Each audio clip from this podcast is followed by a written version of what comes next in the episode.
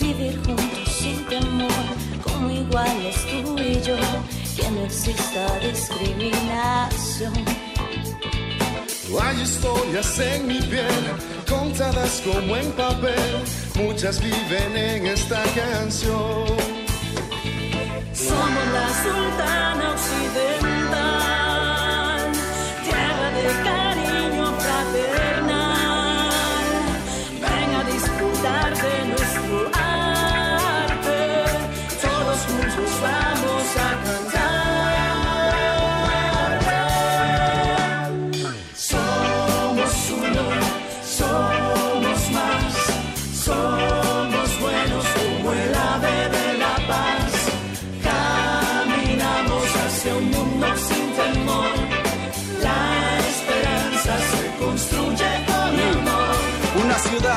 una sultana occidental, un ejemplo de hermandad y cariño fraternal, una sociedad que olvida y va rompiendo el tabú, somos los mismos, antes y después del ataúd, sí.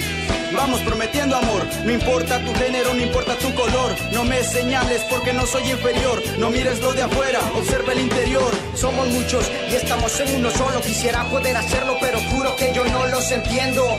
Porque la marginación de personas no te atrevas a hacer excepción. Somos uno, somos más, somos buenos. Distinto pensamiento, unidos un fenómeno. Unión, paz, amor, esperanza y cultura. Nacimos en el occidente de Honduras.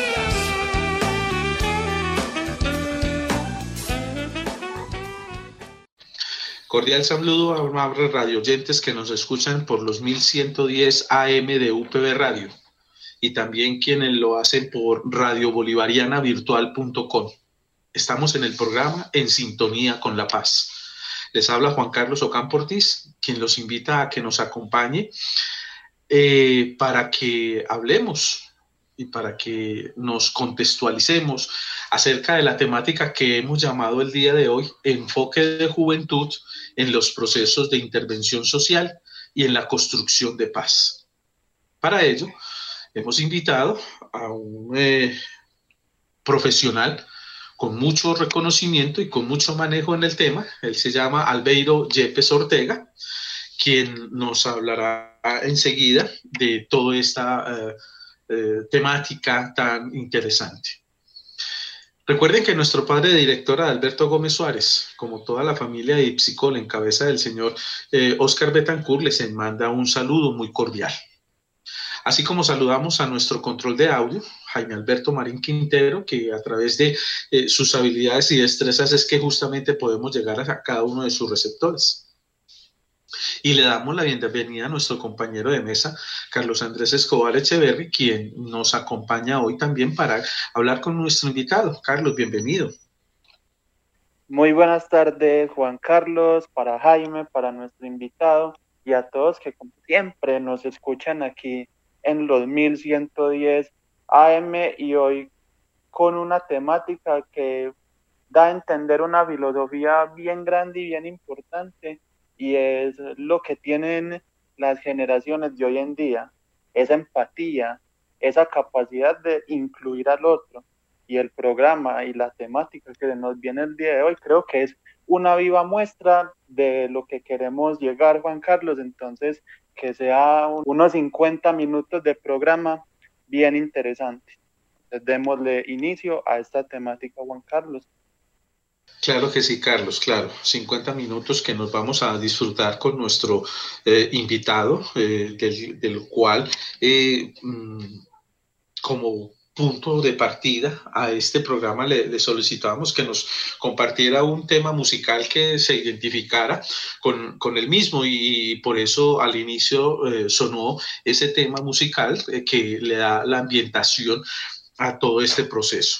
Recuerden que nosotros, tanto Carlos como, eh, como yo, estamos aquí eh, dispuestos a pre eh, responder preguntas, responder inquietudes que ustedes hagan.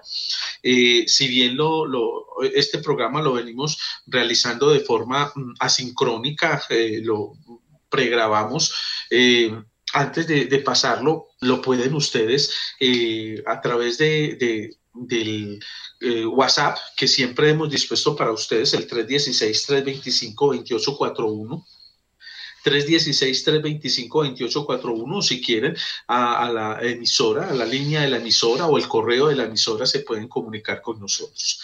Entonces, bueno, sin más preámbulo, démosle eh, una cordial bienvenida y sobre todo un agradecimiento enorme a nuestro invitado, Albeiro Yepes Ortega. Albeiro, buen, bienvenido, buen, buen día. Muy buenos días, Juan Carlos. Buenos días, Carlos Andrés, Jaime. Gracias por eh, extenderme la invitación a este programa. Eh, siempre será pues, un motivo de agrado poder acompañar esos escenarios de formación, de discusión, de construcción de paz. Finalmente creo que eso es a lo que le apuestan estos escenarios. Eh, Dile a nuestros oyentes quién es Albeiro Yepes Ortega, qué hace, cuáles son sus obras y milagros. bueno, eh, el año pasado eh, tuve la oportunidad de participar de un eh, Congreso Latinoamericano de Juventudes y en ese momento nos pedían que nos definiéramos como jóvenes. Y quiero entonces comenzar presentándome como joven. Siempre digo que soy un joven inspirador que cree con sentido profundo en la humanidad, que crea nuevas realidades posibles y crece con cada paso que da. Soy un socio de la esperanza, un constructor de paz. Mi nombre ya lo dijo Juan Albeiro Yepes Ortega, soy profesional en trabajo social, tengo 24 años. Eh, en este momento eh, vengo desempeñando en el municipio de Bello eh, la vocería de la Plataforma Municipal de Juventudes a nivel metropolitano, liderando también un proceso eh, muy bonito que es la Red Metropolitana de Juventudes. Y bueno, también eh, asumiéndome como ese sujeto crítico, político, activo, eh, también en este momento me encuentro acompañando algunos procesos dentro del Partido Alianza Verde en Antioquia, liderando los procesos también de juventud. Entonces, bueno, diferentes escenarios que le van permitiendo a uno seguir adquiriendo algunas herramientas eh, y preguntándose cada vez más sobre el tema que hoy queremos abordar, el enfoque de juventud en los procesos de intervención social. Decir también, acompaño eh, la Corporación Socios de la Esperanza. Con socios eh, hemos tenido la posibilidad de desarrollar varios proyectos de fortalecimiento a procesos juveniles, eh, también acompaño un proceso misionero. Eh, dentro de mi proceso de formación humana, en algún momento tuve la posibilidad de estar formándome para ser sacerdote. Estuve dos años en el Seminario Conciliar de Medellín. Y cuando salgo del seminario con algunos amigos decidimos también montar un grupo misionero y seguir viajando por el país, eh, conociendo esa Colombia profunda. y eso es también un poco lo que eh, me ha formado como persona, como un joven crítico, activo, comprometido, eh, como un líder eh, que cada vez le apuesta como a inspirar y transformar. Entonces eso es lo que soy, un joven inspirador. Definitivamente sí, Albeiro, un joven inspirador, un joven bastante inquieto. Hemos podido evidenciar en tu, en tu formación, en tu ritmo de vida y que eso no, no, te lo has guardado para ti, sino que lo sigues eh, transmitiendo y, compartiendo con algunas otras personas en ese, qué bueno que tú mismo lo llamas, ese eh, eh, inspirar a otros. Y lo estás inspirando desde, desde diferentes formas, desde la plataforma de Juventudes de Bello, desde el grupo conciliar en el que estás inmerso, desde tus acciones mismas de vida, ¿sí? desde tu misma carrera profesional. Eh, me imagino que egresado eh, también eh, para servir a todo este proceso. Entonces, amables oyentes, nuestro invitado del día de hoy es, un, es un modelo, un modelo de joven comprometido con todos estos procesos y justamente nos honra y nos ah, enorgullece a nosotros tenerlos aquí en, en, en los micrófonos de nuestra ah, emisora y de nuestro programa para poder conocer un poquito más eh, de parte de él. Todo lo que ha hecho, todo lo que ha desarrollado, los logros, los avatares, los obstáculos, pero sobre, todo las proyecciones que tienen ahora. Entonces, con base en eso, Albeiro, quisiera que empezáramos eh, a dialogar acerca de en qué consiste todo este proceso del enfoque de juventud en los procesos de intervención y construcción de paz que, vienes desarrollando. Bueno, eh, Juan Carlos, pues contarte que desde la plataforma municipal de juventudes eh, del municipio de Bello venimos en un ejercicio bien interesante de, repensarnos lo que significa ser joven. Eh, de hecho, hemos tenido la posibilidad en varios encuentros de preguntarle a varios jóvenes de la ciudad qué significa ser joven y qué significa ser joven en Bello. ¿sí? Eh, y han surgido muchas respuestas bien interesantes, entre ellas, eh, no somos ajenos a la realidad de conflicto, de la violencia urbana que se vive en la ciudad y una respuesta entonces que emerge eh, pues frente a esta pregunta es que ser joven en Bello es reconocer que aunque la violencia nos aceche y las oportunidades sean pocas, es atreverse a ser parte del cambio, es atreverse a cuestionar, atreverse a construir una forma diferente de relacionamiento. Eh, una respuesta pues que a mí me ha movilizado, eh, la verdad, y nos ha llevado eh, a seguir reflexionando sobre qué implica reconocerse como joven y qué implica entonces adoptar un enfoque de juventud en los procesos de intervención social, ¿cierto? Eh, resulta que desde hace algunos años eh, en el país se construyó, bueno, desde el 97 se viene hablando como de ley de juventud, pero en el 2013 se construye la ley estatutaria de ciudadanía juvenil y esta ley estatutaria crea el Sistema Nacional de Juventud, un sistema que yo siempre que lo explico digo tiene tres paticas, ¿sí? Una primera patica que es un subsistema institucional. Entonces dice que en cada ente territorial, a nivel local, departamental y nacional, debe haber una entidad que trabaje con los jóvenes. Entonces, en el municipio de Bello tenemos un programa de juventud, adscrito a la Secretaría de Participación e Inclusión Social. A nivel departamental está la Gerencia de Infancia, Adolescencia y Juventud, eh, lo conocemos también como Antioquia Joven. Y a nivel nacional está la Consejería Presidencial para la Juventud, Colombia Joven. Eso desde lo institucional. Por otro lado, hay un subsistema de participación. Y en ese subsistema entonces se crean tres escenarios. Las plataformas municipales de juventud, eh, desde la cual hoy también tengo la posibilidad, pues, como de hablarles. Eh, las plataformas lo que hacen es articular las diferentes prácticas y procesos organizativos juveniles que hay en la ciudad. En el municipio de Bello hemos identificado, hemos rastreado cerca de 90 organizaciones juveniles, ¿sí? Eh, entonces las invitamos como a, tejer redes, a encontrarnos y a construir este escenario que es la plataforma de juventud. Las plataformas deben de existir por ley, en cada municipio. Entonces encontramos que en Medellín hay una plataforma de juventud, en Copacabana, en Barbosa, Girardota, eh, en Itagüí, en Sabaneta, en cada municipio eh, la dinámica es diferente. ¿sí? Y las plataformas tienen la posibilidad de organizarse, de construir su propio reglamento de trabajo, sus planes de trabajo y demás. Entonces está ese escenario. Otro escenario que crea esta ley son los consejos municipales de juventud, ¿sí? los CMJ hace algunos años eh, se dieron esos procesos de elección. En este momento el CMJ está suspendido eh, por la registraduría. Las elecciones iban a, hacer inicialmente el año pasado, eh, en principio en octubre, luego pasaron para noviembre, luego dijeron no, hagámoslo en el 2021, pero debido también a las condiciones que venimos viviendo, atravesando, eh, en razón del COVID-19, pues entonces se decide suspender ese proceso. ¿sí? Entonces, CMJ se eligen por voto popular, los jóvenes entre 14 y 28 años pueden eh, eh, ejercer su derecho al voto, elegir ser elegidos en ese escenario. Y otro escenario entonces dentro de ese subsistema de participación son las asambleas de juventud. Las asambleas como esas formas plenarias, asamblearias, en donde los jóvenes pueden encontrarse y conversar y discutir sobre lo que pasa en la ciudad.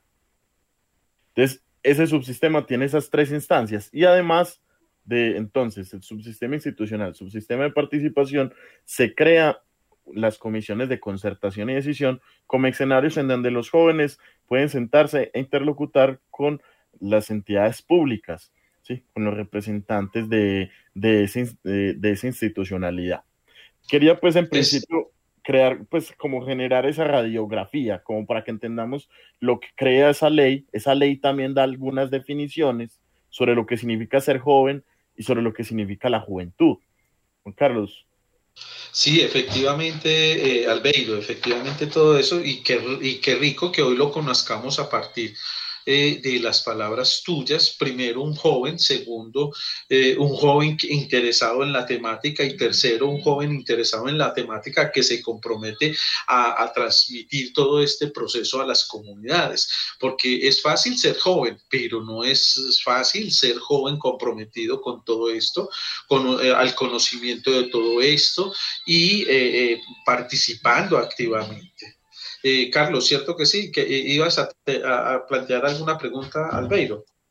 Exactamente, Juan Carlos, y la pregunta que tenía va muy dirigida precisamente a lo que usted nos menciona, pero yo quisiera preguntarle a Albeiro puntualmente, es por la participación, ¿qué tanto se han apropiado, digamos, los jóvenes de estas instituciones y si de pronto no hemos estado tan participativos en esta situación, pues ¿Cómo podríamos unirnos a estas instituciones o cómo podría la misma institución eh, atraernos, interactuar con nosotros para participar, Albeiro? Entonces, la pregunta va mucho y la reflexión orientada hacia ese objetivo. Vale, eh, Juan Carlos, Carlos, eh, yo quiero continuar con una partecita antes como de dar respuesta a esa pregunta. y, y, quiero pues en principio me, metí como por la ley eh, para explicarles lo que es el Sistema Nacional de Juventudes, pero ahorita quiero que hablemos sobre dos conceptos, lo que significa ser joven lo que significa ser, eh, y lo que significa la juventud. ¿sí? ¿Y por qué abordarlo primero desde la ley y, luego aterrizar pues como a estos conceptos? Eh, porque digamos no hay una definición clara sobre lo que significa ser joven. ¿sí? De hecho, dentro de la jurisprudencia, dentro de los marcos jurídicos, eh, nos vamos encontrando con diferentes eh, leyes que van tratando de definir lo que es el joven, eh, en algunas ocasiones más en términos de, la edad, ¿sí? en otros hay un abordaje un poco más desde, desde esas construcciones socioculturales. ¿sí? Entonces, lo primero sea decir, ¿qué se entiende por joven? Digamos, eh, cuando hablamos de, del joven, el joven, el concepto joven se utiliza más como sustantivo eh, y refiere como a esas personas que están, según la ley de ciudadanía juvenil, 1622 eh, del 2013, es, son todas esas personas que están entre los 14 y 28 años de edad, ¿sí? Y la ley dice entonces, continúa, dice, toda persona entre 14 y 28 años cumplidos en proceso de consolidación de su autonomía intelectual, física, moral, económica, social y cultural, que hace parte de una comunidad política y en ese sentido ejerce su ciudadanía. Naciones Unidas dice que se es joven entre los 15 y 24 años. ¿sí? Entonces, no hay una claridad respecto a entre qué tiempo se, se es joven. Algunos inclusive eh, ubican el ser adolescente hasta los 13 hasta los 16 años, entonces uno puede decir, listo, si es hasta los 16, entonces es joven entre, entre qué edades. Pero la ley de ciudadanía juvenil entonces, que es el marco jurídico sobre el cual hoy en Colombia se desarrollan todos los procesos de juventud, define que es entre los 14 y 28 años. ¿sí? Por su parte, el concepto de juventud es más una construcción sociocultural que está determinada entonces por unos elementos sociales y materiales.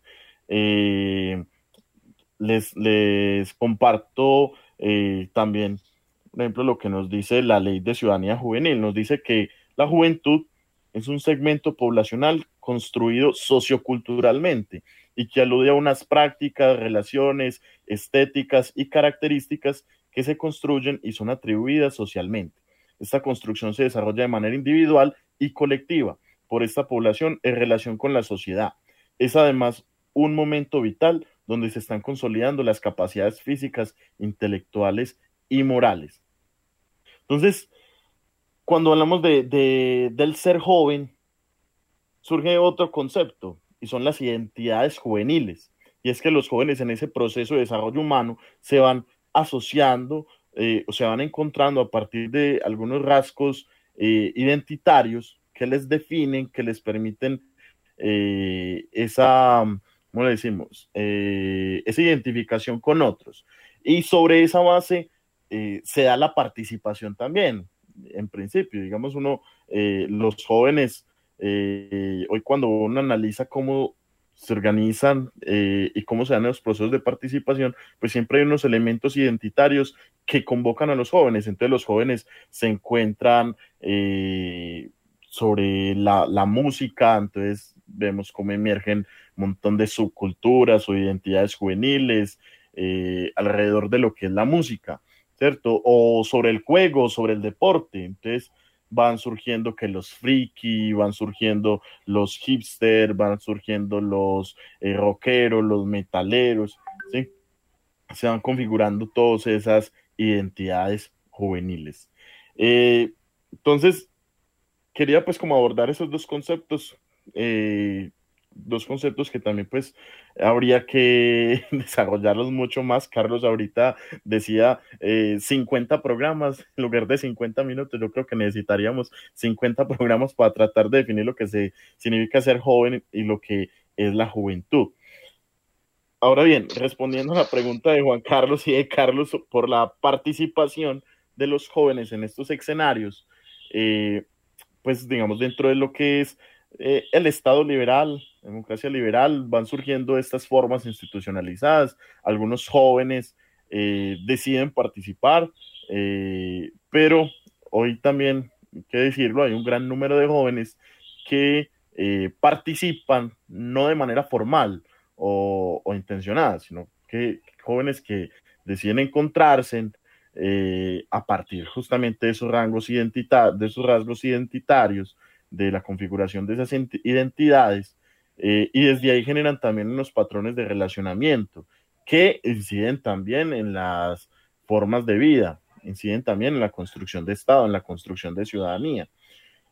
Estos escenarios, las plataformas de juventud, los consejos municipales de juventud, yo creo que no logran recoger eh, pues eh, un, pues no logran recoger en su totalidad los procesos de participación de los jóvenes, ¿cierto? Entendiendo eh, que las formas de participación son muchas. Eh, sin embargo, pues el reto cada vez es entonces invitar a más jóvenes a que se interesen por estos espacios, le apuesten eh, a incidir también en la política, porque estos son escenarios políticos y entonces ahí hay un asunto y es que se han construido una serie de estereotipos, de prejuicios sobre la, lo que significa ser joven, pero también sobre lo que significa o representa la política. Entonces, eh, algunos dicen, por ejemplo, que los jóvenes son apolíticos, no les interesa la política, que los jóvenes son indiferentes, que los jóvenes son apáticos, ¿sí? Y sobre la política, pues también se dicen muchas cosas. Entonces, esto eh, en ocasiones genera también que los jóvenes no se interesen lo suficiente por estos escenarios. Hoy el reto es resignificar lo que significa ser joven y lo que significa la política. Exactamente, eh, Albeiro. Yo creo que desde ahí debemos partir en hacer pedagogía de la política, porque es que no solamente los jóvenes, sino muchas personas, incluso muchos de nuestros padres, mm. no conocen la verdadera esencia de lo que es la política y la están, y la están confundiendo con lo que es la politiquería o el ejercicio político. Entonces, eh, eh, qué bueno, qué bueno que a partir de estos espacios con, en los que tú estás liderando se, se permita hacer ese ejercicio de alfabetización política a todas las personas, eh, eh, empezando desde nuestros eh, padres y terminando justamente en, el producto de ustedes que son los jóvenes, ¿no? Claro. Y mm, voy a volver sobre el concepto de participación.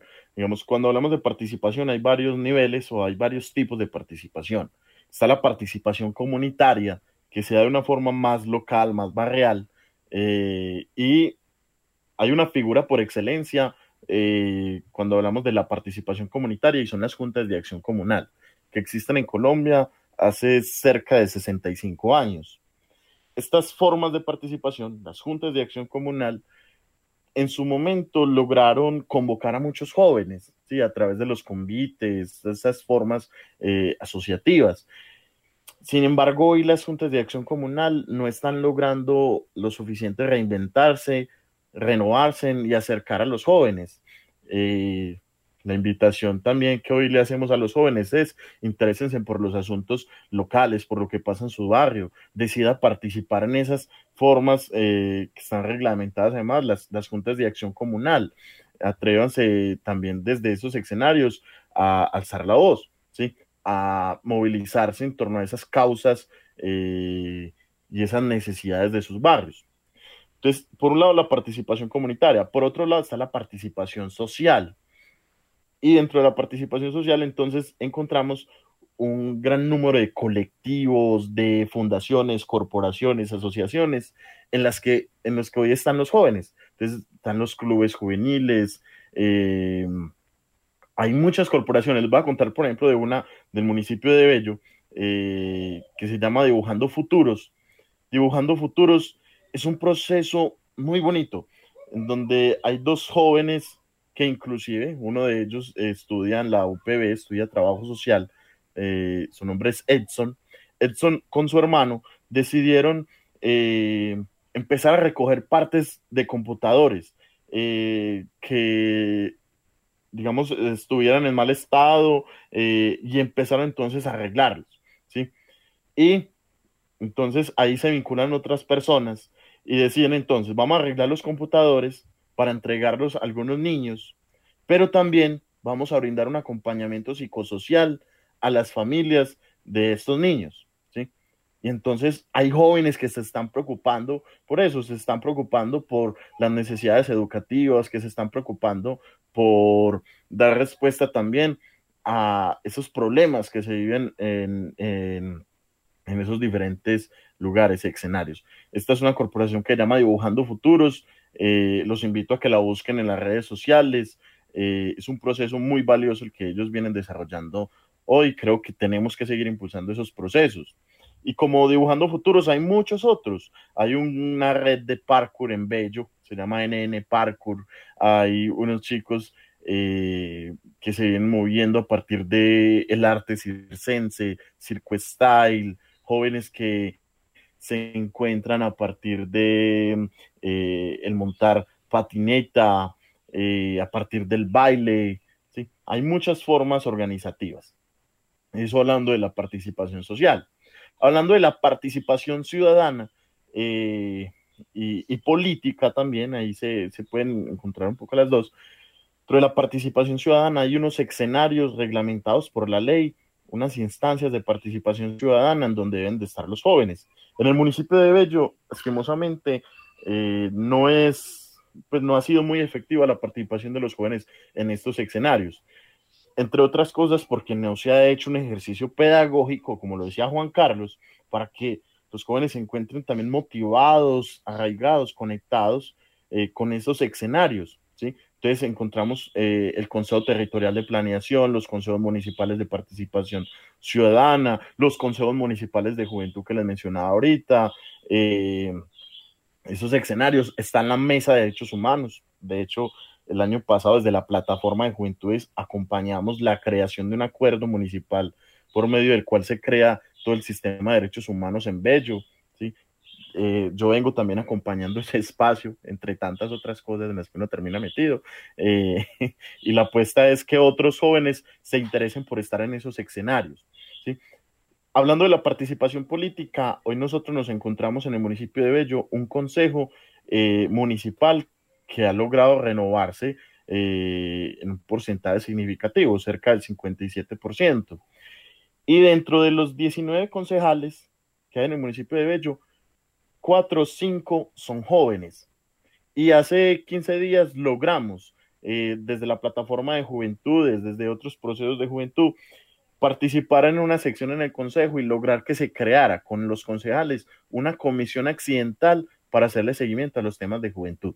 Entonces, la necesidad como en todos esos escenarios, las juntas de acción comunal que apropien a los jóvenes, que les dé participación, las organizaciones sociales, fundaciones, corporaciones, colectivos, redes, las instancias de participación, los escenarios eh, institucionalizados, las, eh, el consejo dentro de la misma administración pública, la necesidad de que más jóvenes lleguen a esos escenarios en donde se toman decisiones. Eso es importante. Y cuando hablamos del enfoque de juventud, eh, pues entonces el enfoque de juventud tiene que reconocer que los jóvenes son protagonistas del desarrollo. Ahorita hablamos de unos estereotipos, de unos prejuicios, y les mencionaba eh, algunos, el, considerar a los jóvenes como apáticos, eh, apolíticos, ¿sí? inclusive considerar a los jóvenes como delincuentes. ¿sí? Y ahí quiero que pensemos en algo. Algo que caracteriza al joven también es la rebeldía. ¿sí? Pero ¿qué significa ser rebelde hoy? Porque si le pregunto a Juan Carlos, Juan Carlos seguramente también me va a decir, yo fui rebelde, pero lo que significaba ser rebelde quizás en ese momento era diferente a lo que significa hoy, ¿sí? Y a lo que significaba hace 50, 60, 70 años. Entonces, eh, el ser joven también, digamos, parte de generar una ruptura con algunas estructuras, en principio con esa estructura parental, con la cultura de los padres, ¿sí? Esto no hay que verlo como algo malo, es que eh, hoy nos podemos preguntar, ¿será que se están perdiendo los valores o se están transformando? mi concepto, se están transformando. No podremos decir que antes no se perdían los valores cuando eh, tiraban a los cristianos a los leones, cuando nacía un niño con una deformidad y lo tiraban también eh, por unos ductos a la basura. No podemos decir que los valores se perdían antes cuando perseguían a las mujeres sabias, brujas, ¿sí? Eh, entonces, el ser joven también parte de romper con algunas estructuras. Qué bien eh, todo lo que nos estás planteando, Albeiro. Eh, en este proceso y, escuchándome y escuchándote ahorita cuando hacía la, la, intervención acerca del alfabetismo político que se necesita eh, en, la, en la actualidad. Pensaba, pensaba en, la, en, la, en la respuesta que tácitamente me, me, has dado, pero y, y ese, la, cómo esa participación de los jóvenes está siendo tenida en cuenta en la política institucional, porque una cosa es que nosotros alfabeticemos y que nosotros nos empoderemos eh, en todos esos procesos, pero si efectivamente llegamos a, unas instancias donde no hay escucha, donde no hay eh, esa disposición y no hay ese, eh, ese voluntad política para, para poder viabilizar y darle rienda suelta a todas esas eh, apuestas, a todas esas propuestas que tienen los jóvenes. Y veo que eh, en Bello eh, se le está apostando a esto, en Bello con esa participación significativa de que los concejales, cuatro son jóvenes, entonces eso le, es una prenda de garantía para ello. Y eso muy, muy significativo es para este proceso de, el enfoque de juventud en los procesos de intervención. Sin embargo, eh, no debemos desconocer la particularidad del municipio de Bello en la participación de jóvenes al otro lado al otro lado de la propuesta social, al otro lado de la propuesta de construcción de paz. ¿Cómo ustedes como, como con estos jóvenes o, como, ustedes mismos como jóvenes eh, están eh, manejando o, incidiendo o convocando a estos otros jóvenes que están al otro lado de estas propuestas?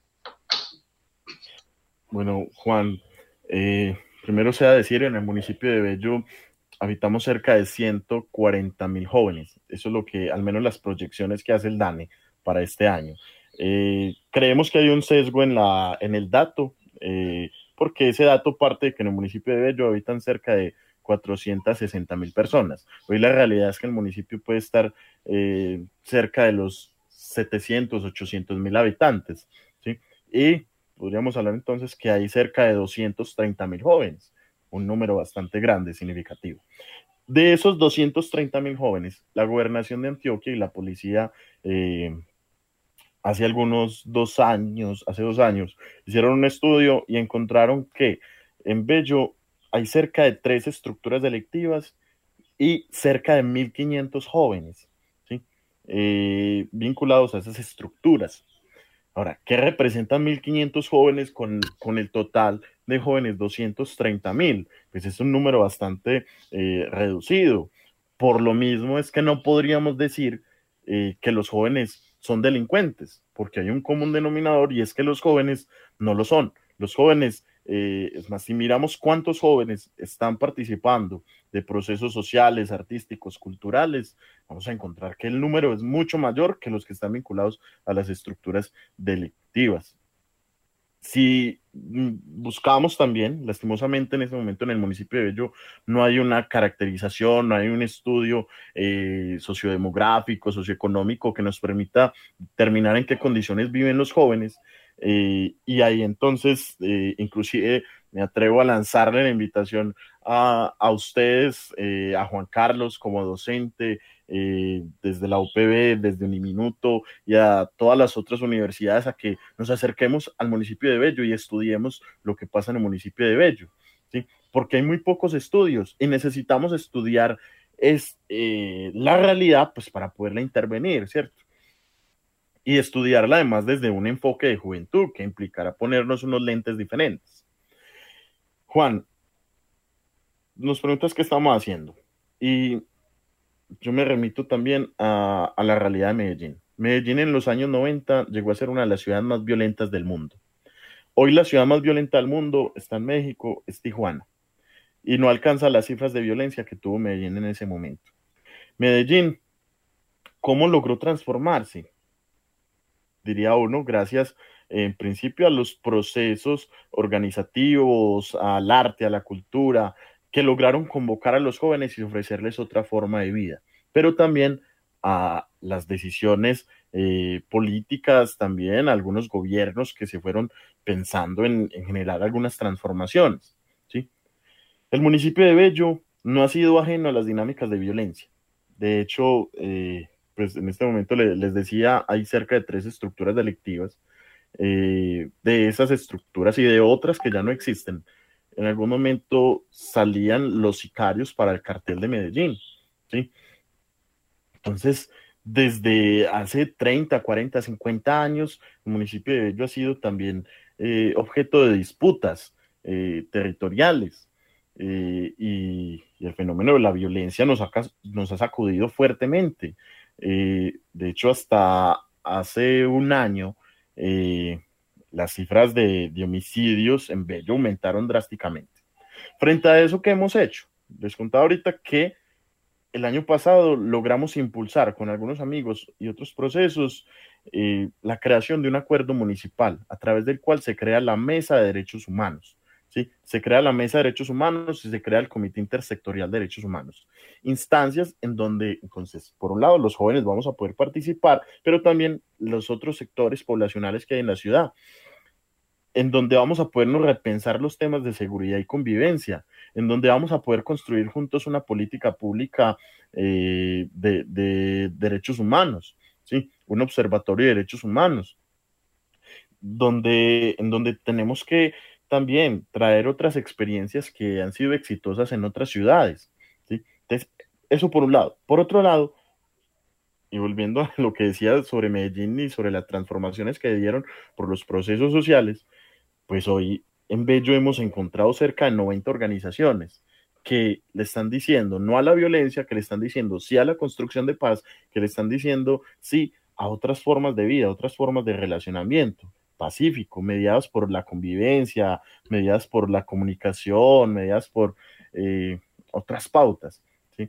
Entonces, esas organizaciones le están diciendo no a la violencia. Nosotros desde la plataforma de juventud eh, venimos desarrollando algunos encuentros eh, en cada comuna en favor de la vida, tomándonos los muros, haciendo grafitis, haciendo actos simbólicos en favor de la vida, en favor de la construcción de paz.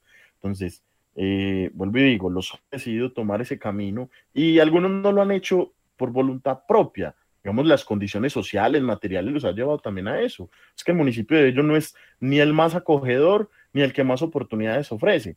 Entonces, ahí es donde necesitamos eh, sacudir también a la institucionalidad y decirle, venga, es que los jóvenes están participando, pero necesitamos que ustedes también gobiernen con y para los jóvenes, porque posibilidades de acceso a educación superior muy bajas, muy pocas. Estímulos para el arte y la cultura, muy pocos. Procesos de investigación, muy pocos. Entonces, necesitamos acudir también a las instituciones, darse en cuenta que los jóvenes estamos aquí, que los jóvenes queremos un cambio, que los jóvenes queremos transformaciones. Así es, Álvaro, y todo eso que usted nos menciona es una verdad como un templo. Varias reflexiones me quedan a partir de lo que usted nos ha mencionado sobre el diálogo. Es evidente, Albeiro, que alrededor de toda nuestra historia, como humanidad, siempre hemos tenido el statu quo, tenido una oposición. Las cosas no terminan de erradicarse con la historia, sino que por el contrario se van transformando y esa es la situación que tenemos hoy en día. Yo soy de los que piensan que Colombia necesita mucho del diálogo, está ávida de conocer las opiniones diferentes para consolidar una democracia verdadera y yo creo que bajo esa óptica es necesario escuchar la opinión de los jóvenes porque son diferentes, pero que también puede aportar. No es utópico pensar que Colombia no se puede mantener de pronto un conflicto urbano, un conflicto rural, no que lo que se está proponiendo es realmente una vida, un vivir como sociedad que entre dentro de la dinámica de la modernidad y eso y eso no está en Europa, eso no está en Asia, eso está en la misma América. Entonces, qué importantes han sido estas reflexiones que usted nos ha dado sobre la importancia de los jóvenes que pueden ser de X o Y manera, pero que también tenemos derecho a dialogar. Ese es el espacio que se ha venido acogiendo desde las diferentes áreas del conocimiento, Albeiro. Entonces, qué bueno que usted nos está dando a conocer a través de los micrófonos todas estas opiniones, todas esas reflexiones que se vienen realizando desde los procesos de juventud.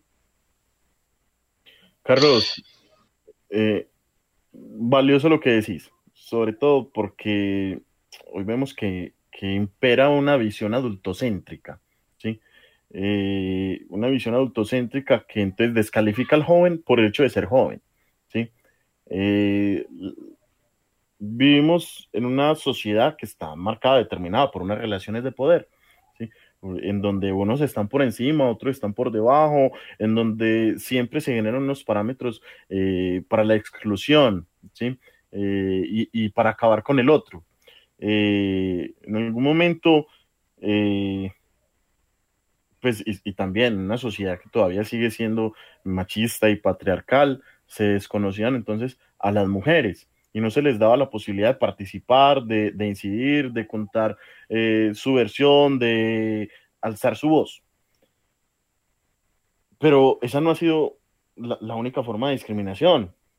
También nos hemos encontrado con el adultocentrismo, el descalificar al joven por el hecho de ser joven, el ver al joven eh, como, como alguien eh, carente de conocimientos, de capacidades, de, acción crítica y reflexiva. Eh, hoy tenemos también que atrevernos a, cuestionar esos modelos, tenemos que atrevernos a romper con, esas visiones adultocéntricas, con esas formas también de, de anular el pensamiento diferente. Y justamente cuando hablamos del enfoque de juventud, el enfoque de juventud integra diferentes elementos integra una perspectiva de derechos humanos, integra eh, un, promueve el protagonismo de los jóvenes como actores del desarrollo, promueve eh, eh, también un enfoque generacional, entender que, vean, los cambios generacionales hace, pues primero se daban cada 20 años, luego cada 10 años, hoy un cambio generacional se da hasta cada cinco años y eso está mediado por esas condiciones sociales eh, y materiales. Eh, hay un autor muy interesante, Carlos Feixa. Carlos Feixa eh, es un antropólogo español y él plantea algo y es que cada generación tiene como una representación o, un referente identitario. Entonces, para los 80, el referente identitario era Tarzán, en nombre libre, pelo largo. para los jóvenes del 90 fue el Peter Pan, que usaban la ropa pegada, que no querían crecer, eh, ese idealismo mágico. En el 2000, con la globalización, con la tecnología, entonces ya referente eh, es el cyborg, mitad hombre, mitad robot. Hasta ahí lo deja Carlos Feixa. Yo diría, en el 2010 eh, empieza a ser el robot, ya se, se, va perdiendo también esa parte humana del cyborg. Y ahorita en el 2020 en adelante, pues será el, el holograma. ¿sí? Y entonces, ¿cómo cada generación está determinada por diferentes circunstancias, diferentes elementos. Eh, y la necesidad entonces de conectarnos con la realidad del joven. No abordar al joven desde ese pensamiento teórico que, a diferencia del pensamiento epistémico, eh, se va quedando estancado, porque la realidad es dinámica, cambia, los conceptos a veces no logran abordar eh, la complejidad del fenómeno. Entonces hoy necesitamos nuevas formas de nombrarnos, necesitamos nuevas formas de acercarnos al joven y relacionarnos con el joven. Bueno, joven, usted eh, ahorita en su planteamiento eh, eh, generaba una situación bien interesante que me dejó pensando. Y es la, la apuesta de hoy en día buscar y ubicar las respuestas a las eh, problemáticas sociales. Anteriormente era una, eh, una situación muy, muy diárica, eh, familia y comunidad. Posteriormente entró el Estado a reconocer y a, y a, recuperar un, protagonismo que estaba perdiendo desde hace mucho rato. Hace mucho rato. Entonces hoy en día ya es la familia, la comunidad y el Estado. Pero en la, eh, en la ah, provocación que nos hiciste, que públicamente te la acepto, y es, bueno, y la, y la academia, cómo se participa, y la academia cómo se compromete con todo este proceso. Nos hiciste una invitación desde las eh, universidades a participar activamente en estos procesos de contar, de eh, historializar, de investigar los procesos de juventud para poderlos visibilizar. Eh, este, este programa es el, el inicio, la puerta de acceso a, la participación de la academia con estos procesos, pero créeme que, desde, desde este micrófono y eh, abiertamente lo hago, eh, que vamos a, hacer una participación más activa, no es sino que coordinemos acciones y miramos cómo comprometer todos los procesos investigativos desde los semilleros o, cómo vamos a mirar eh, la participación desde la, de las universidades eh, y de la academia misma en este proceso. Entonces cuenta con ello, ¿sí? No sino que, que nos eh, ubiquemos en, este contexto para poder empezar a, a irrumpir desde, desde este proceso academicista en los procesos sociales que, y, que nos están llamando, nos están haciendo eh, eh, una, una solicitud y que no debemos darle la espalda a todo ello. Ya para Cuente con nosotros también. Perdón. Cuente con nosotros también, Juan Carlos. Y de hecho, eh, aprovecho también el espacio para extenderles una invitación. Eh, desde la plataforma de Juventudes venimos realizando también una serie de diálogos de ciudad, de conversatorios, para poner a conversar la ciudad sobre diferentes temas. Hemos conversado sobre eh, los futuros de la educación en Antioquia, nos acompañaron cinco representantes a la Cámara en ese momento, diferentes colectividades políticas, hemos hablado sobre diversidad sexual y de género, hemos hablado sobre derechos humanos, Y eh, este jueves 25 a las 6 de la tarde tendremos un diálogo de ciudad en el que conversaremos sobre la voz de los jóvenes en el Consejo. Y nos acompañarán cinco concejales eh, y estaré pues también yo como vocero de la plataforma moderando ese espacio de conversación. Eh, la apuesta que sigamos generando estos escenarios. Eh, qué bacano que acepte la invitación Juan Carlos. Nosotros también aceptamos esa invitación. También venimos investigando el municipio de Bello, investigando los procesos de juventud en Bello y en el área metropolitana. Entonces, sigamos trabajando juntos y que como lo decía Carlos ahorita, no sean 50 minutos y no 50 programas, porque hay mucho que decir. Qué bueno, seguro que va a ser así, seguro que a eso le seguiremos apostando, hombre, eh, al bello. Eh, de una u otra forma, eh, nos hemos ido sintonizando en la pregunta final que nosotros como como programa hacemos, ¿cierto? Eh, pregunta que te la va a hacer eh, Carlos para que vayamos terminando con todo este proceso.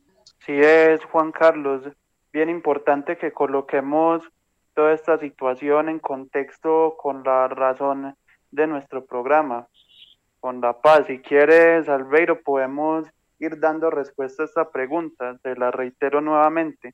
¿Cómo ponemos todo este contexto de la participación juvenil en sintonía con la paz. Bueno, la paz.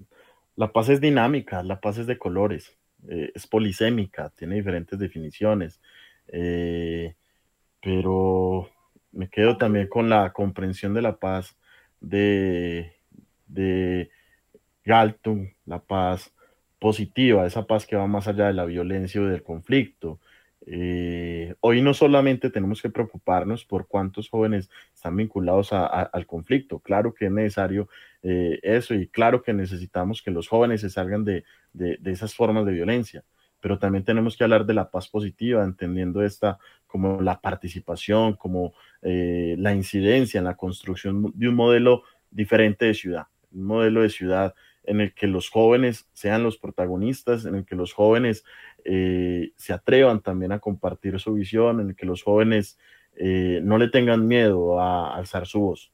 Los jóvenes hoy estamos llamados a ser constructores de paz, protagonistas del desarrollo, estamos llamados a inspirar cambios, a inspirar transformaciones, a utilizar esa rebeldía, ese caos creador para propiciar nuevas realidades, para encontrarnos con los otros, para encontrarnos con otras humanidades, para hacer de este país, de este planeta, un lugar mejor en donde vivir. Él es Albeiro Yepes Ortega. Nos acompañó el día de hoy en el programa que titulamos El enfoque de juventud en los procesos de intervención social y en la construcción de paz. Desde muchas actividades, desde muchos programas sociales del municipio de Bello, nos hizo un eh, preámbulo a todo hecho. Agradecemos tu participación, Albeiro, por estar aquí y, y seguro, seguro cuenta con la participación nuestra en la invitación que nos hiciste. Muchas gracias. Un abrazo para todos. Así, a ustedes, amables oyentes, eh, desde eh, las voces del padre Alberto Gómez Suárez y toda la familia de Ipsicol, les auguramos un feliz resto de día. Eh, y los invitamos a que nos sigan acompañando en otro programa que ya estamos preparando y que seguro, seguro va a ser de todo su total agrado. Recuerde que les habló Juan Carlos Ocampo Ortiz, quien nos invita a que nos sigamos sintonizando con la paz. Feliz resto de día.